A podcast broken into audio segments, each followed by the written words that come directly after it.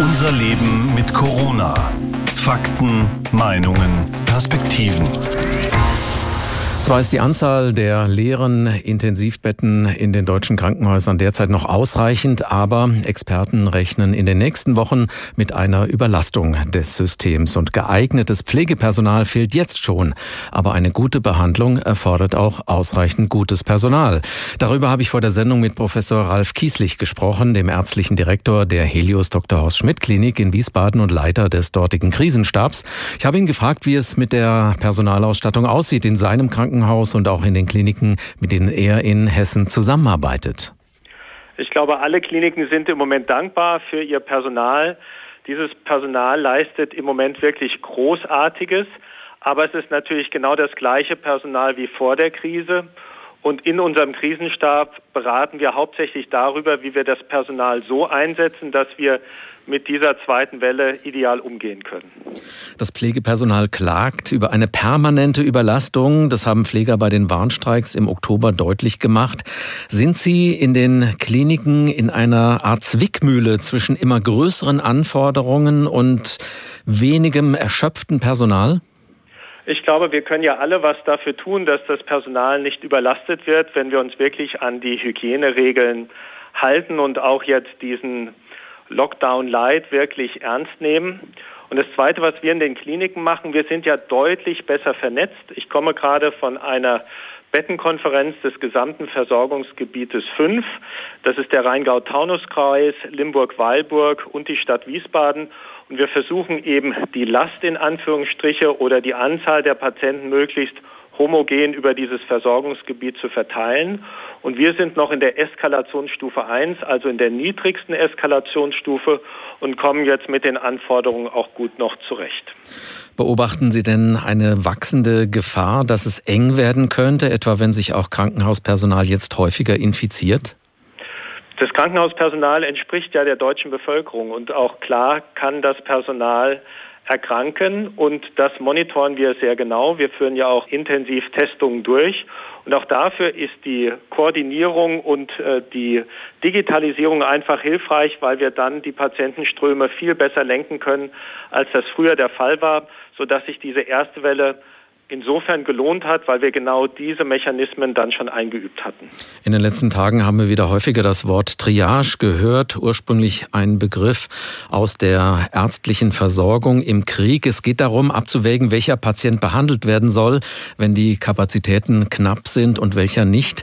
Glauben Sie, dass diese schwierigen Entscheidungen auch bald auf Ihre Klinik zukommen werden? Ich vertraue sehr darauf, dass wir im deutschen Gesundheitssystem mit sehr vielen Intensivbetten zu diesen sehr schwierigen Entscheidungen nicht kommen müssen. Aber klar, diese Triagierung im Kleinen führen wir ja jeden Tag durch. Es geht ja darum einzuschätzen, ob Patienten eine Intensivtherapie brauchen oder aber das vorher schon für sich abgelehnt haben. Das sind ja Dinge, die wir ganz genau uns anschauen und somit die Patienten, wo eine Intensivtherapie notwendig ist, möglichst in die Level 1 Krankenhäuser bringen, wo alle Beatmungstechniken da sind und die Menschen, die das nicht benötigen oder genesen, dann auch wieder an andere Krankenhäuser abgeben. Es gibt inzwischen ja einige Erfahrungen mit der Behandlung von Covid-19. Können Sie vielleicht mal ein paar Beispiele nennen, wie Sie dadurch die Behandlung verbessern konnten? Ja, das Wichtigste ist, dass wir gesehen haben, dass man sehr schnell in eine schwierige Situation kommen kann, wenn man eine Lungenentzündung hat, basierend auf Corona. Deshalb macht es eben Sinn, diese Patienten möglichst in die Level 1 Krankenhäuser zu geben, da wo alle Beatmungstechniken zur Verfügung stehen.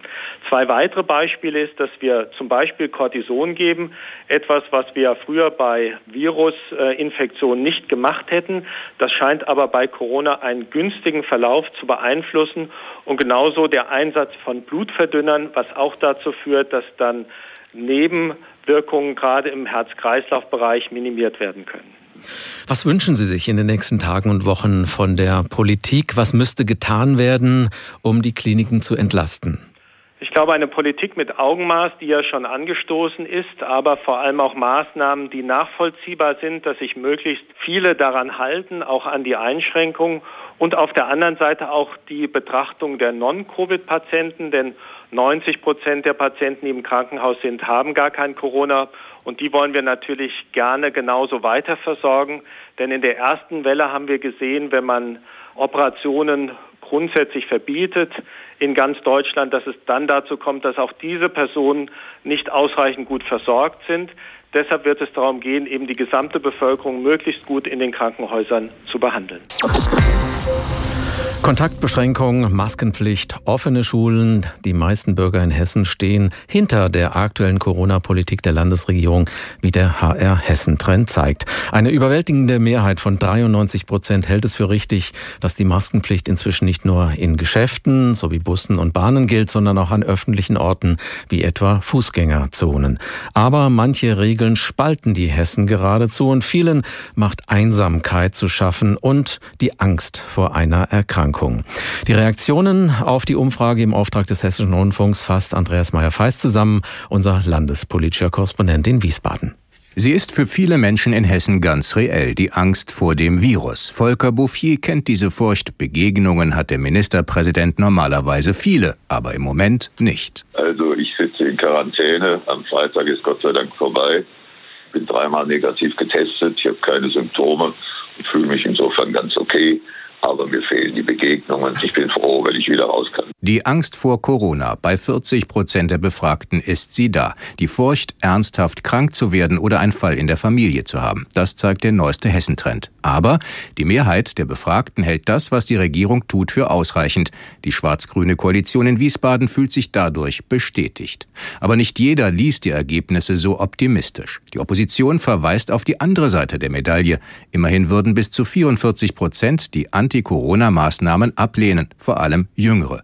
Ein kritischer Blick auf geschlossene Lokale, Museen und Freizeiteinrichtungen.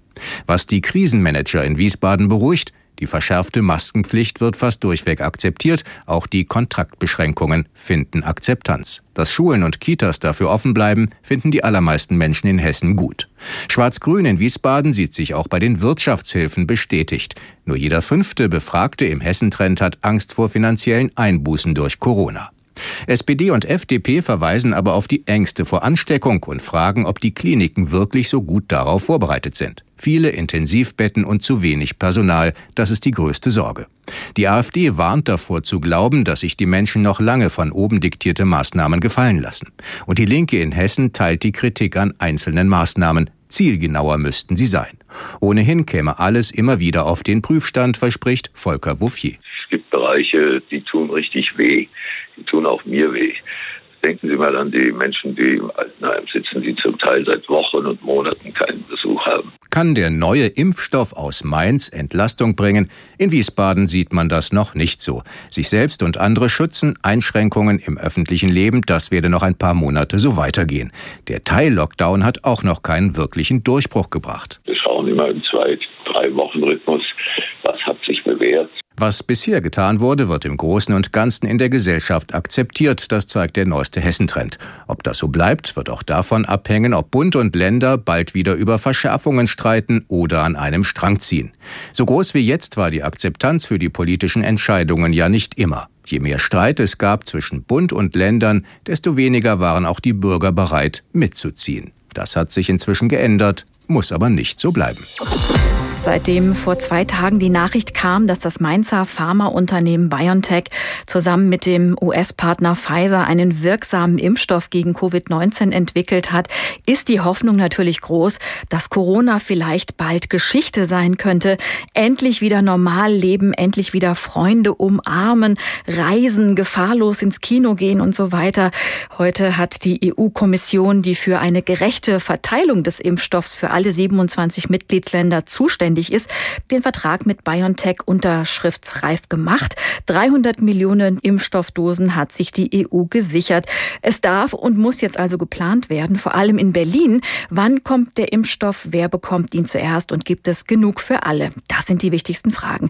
Eine Hauptrolle bei dieser, sagen wir mal, Operation Impfstoff spielt Bundesgesundheitsminister Jens Spahn von der CDU. Und darüber habe ich vor der Sendung gesprochen mit Birte Sönnigsen in unserem Hauptstadtstudio. Und ich habe sie gefragt, gefragt, welche Figur macht Jens Spahn aus Ihrer Sicht dabei? Jens Spahn, der weiß natürlich, welche Schlüsselrolle ein Impfstoff oder mögliche Impfstofffee in dieser Pandemie spielen. Und ihm ist auch klar, welche Herausforderungen damit verknüpft sind. Deswegen will die Bundesregierung gut vorbereitet sein. Und ich finde, Jens Spahn spielt da insgesamt in Sachen Impfstoff eine ganz souveräne Rolle. Findet da auch gerade die Balance zwischen ein bisschen Hoffnung stiften in diesem Pandemie-November und trotzdem auf ein paar Fragezeichen noch hinweisen. Bund und Länder haben sich ja beispielsweise letzte Woche auf einen Plan geeinigt. Unter anderem sieht der Impfzentren vor. Also er hat da schon in Sachen Vorbereitung früh viel angestoßen. Das kann man nicht für alle Bereiche sagen während dieser Pandemie, aber ich habe durchaus den Eindruck, dass die Vorbereitungen auf einen möglichen Impfstoff frühzeitig angestoßen wurden. Aber man muss auch schon sagen, man hat sich gestern schon ein bisschen gewundert, denn da wurde klar, dass die EU-Kommission die Verträge mit BioNTech noch gar nicht unterschrieben hatte. Dann hat Spahn Druck gemacht und ein paar Stunden später war die Sache dann in trockenen Tüchern. Hätte das für ihn auch gründlich schiefgehen können? Das hätte ganz blöd für ihn natürlich ausgehen können. Das mhm. hat er selbst ja auch mehrfach gesagt, nämlich, dass er dann als deutscher Gesundheitsminister schwer erklären könnte, wenn es in anderen Regionen der Welt einen in Deutschland produzierten Impfstoff schneller gäbe als in Deutschland. Deswegen hat er, so wirkte es zumindest auch nochmal nach außen, ein bisschen Druck gemacht auf die EU-Kommission. Das sah öffentlich zumindest so aus. Aber auch die EU selbst hat natürlich ein Interesse daran, dass der Vertrag in trockenen Tüchern ist, hätte aber tatsächlich blöd für ihn ausgehen können. 300 Millionen Impfstoffdosen hat sich die EU gesichert gesichert. Spahn spricht die ganze Zeit von 100 Millionen Impfstoffen für Deutschland. Aber wenn man das mal nachrechnet, müsste Deutschland eigentlich nur so rund 56 Millionen Dosen bekommen. Es gibt ja so einen Verteilungsschlüssel für die EU. Wie kommt der Minister denn auf diese viel höhere Zahl? Ja, ist tatsächlich ein bisschen komisch gewesen. Wir haben da heute im Gesundheitsministerium auch nochmal nachgefragt. Es geht tatsächlich nur um diese Impfstoffe von BioNTech und Pfizer.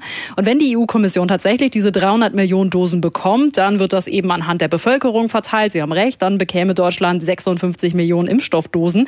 Aber wenn denn auch wirklich alle Länder ihre Option ziehen und so viel Impfstoff auch wirklich kaufen, wie ihnen zustünde, und da sagt das Ministerium, zumindest Stand jetzt, ist das nicht der Fall, dass alle Länder so viel kaufen wollen, wie ihnen zustünde stünde, dann würde Deutschland diese Impfstoffdosen übernehmen.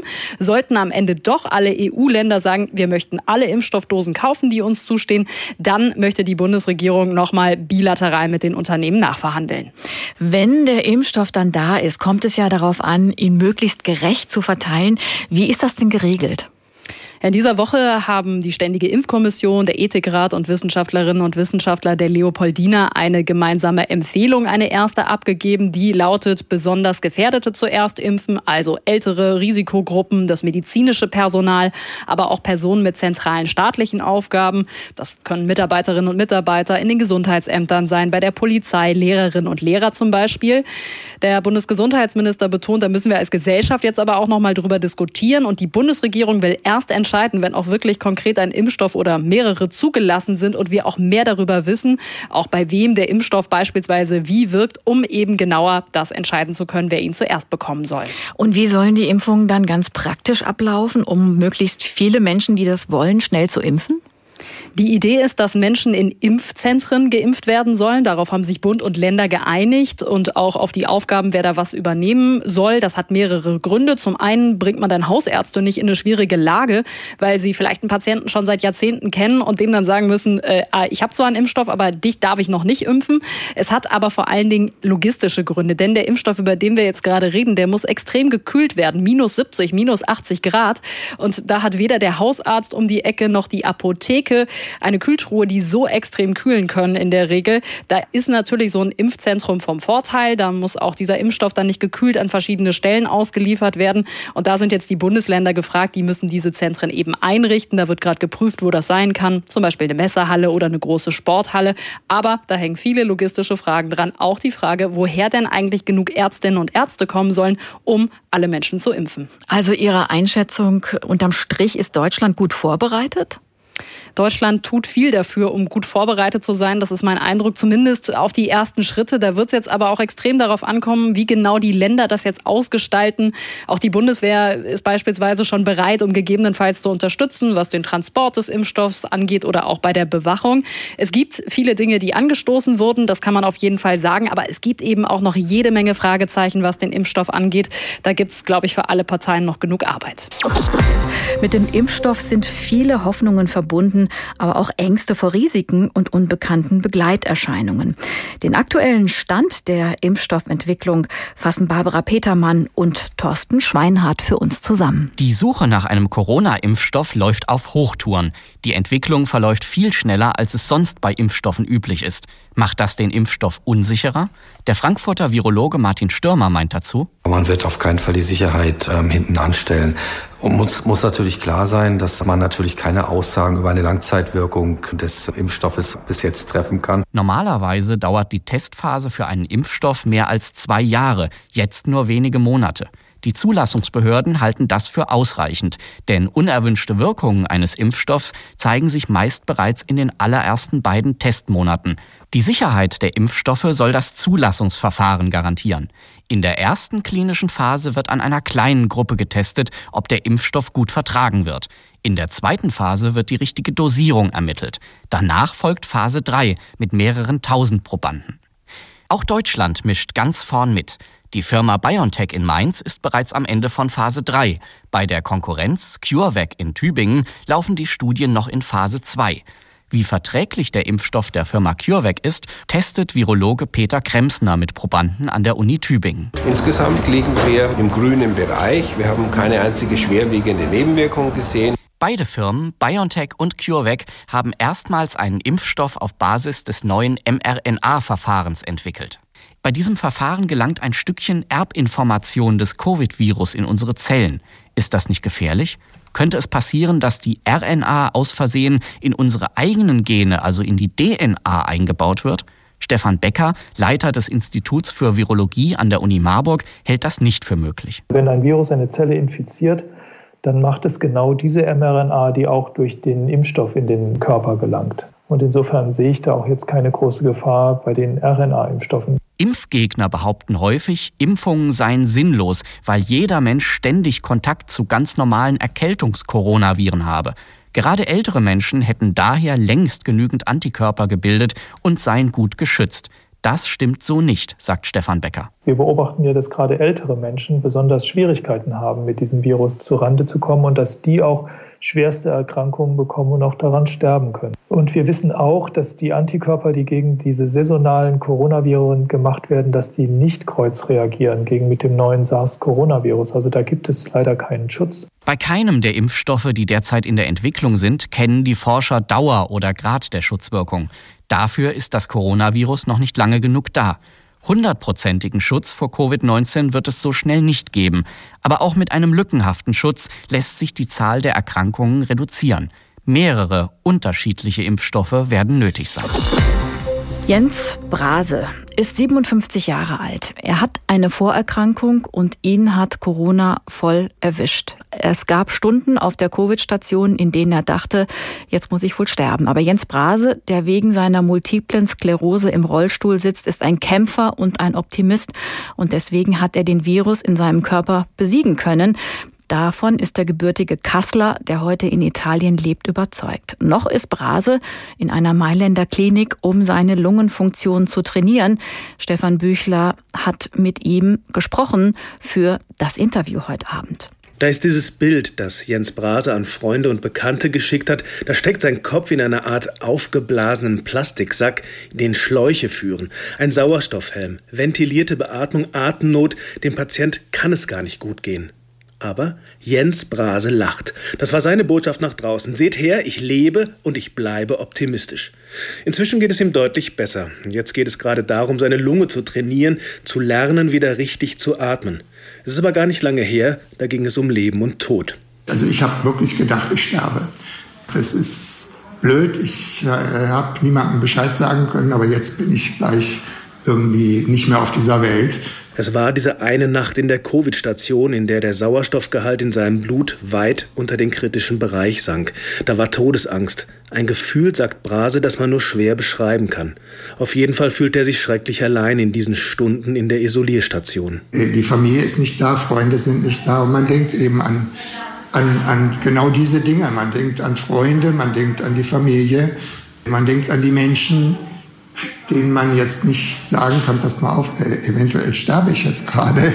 Oder ähm, ja, man denkt an die Menschen, die man einfach wahnsinnig gerne nochmal wiedersehen würde. Das sind alles so ja, seltsame Gedanken in einer seltsamen Nacht. Die er überstanden hat, auch weil er ein Kämpfer, ein Sportler ist. Jens Brase tritt als Rollstuhl-Degenfechter bei den italienischen Meisterschaften an. Den Kampf ums Überleben hat er irgendwie auch sportlich genommen. Also es klingt saublöd, aber es war eher so, so eine sportliche Geschichte. Ich habe diesen, diesen Monitor gesehen, da stand 62 Prozent und ich habe gesagt, den hole ich jetzt auf 65 und habe versucht eben äh, tief zu atmen, was nicht ging, aber ich habe versucht irgendwie zu atmen. Und irgendwann äh, ging er dann tatsächlich irgendwie auf 63 oder 64 Prozent. Und äh, das reicht natürlich überhaupt noch nicht aus, aber es war irgendwie ein Zeichen. Ein Etappensieg errungen zusammen mit Ärztinnen und Pflegerinnen, die sich hingebungsvoll um ihn gekümmert haben und mit ihrem Einsatz alle Schwächen eines einigermaßen maroden Mailänder Krankenhauses ausgeglichen haben. Die nächste Etappe, sagt Brase, ist jetzt ganz ohne Sauerstoffzufuhr atmen zu können und dann zurück in die Familie und dann? Hm. Ich freue mich auf eine ordentliche Portion Spaghetti Aglio Olio Pomodoro. Das ist äh, für mich ein Herzenswunsch, den es im Krankenhaus nicht gibt. Und das ist ganz sicher noch ein guter Grund, niemals aufzugeben. Mein Kollege Stefan Büchler hat mit Jens Brase, dem Covid-19-Patienten, gesprochen und das ganze Interview in der langen Fassung können Sie heute bei uns im Programm hören um 19.30 Uhr. Unser Leben mit Corona. Fakten, Meinungen, Perspektiven. Der Thementag des Hessischen Rundfunks.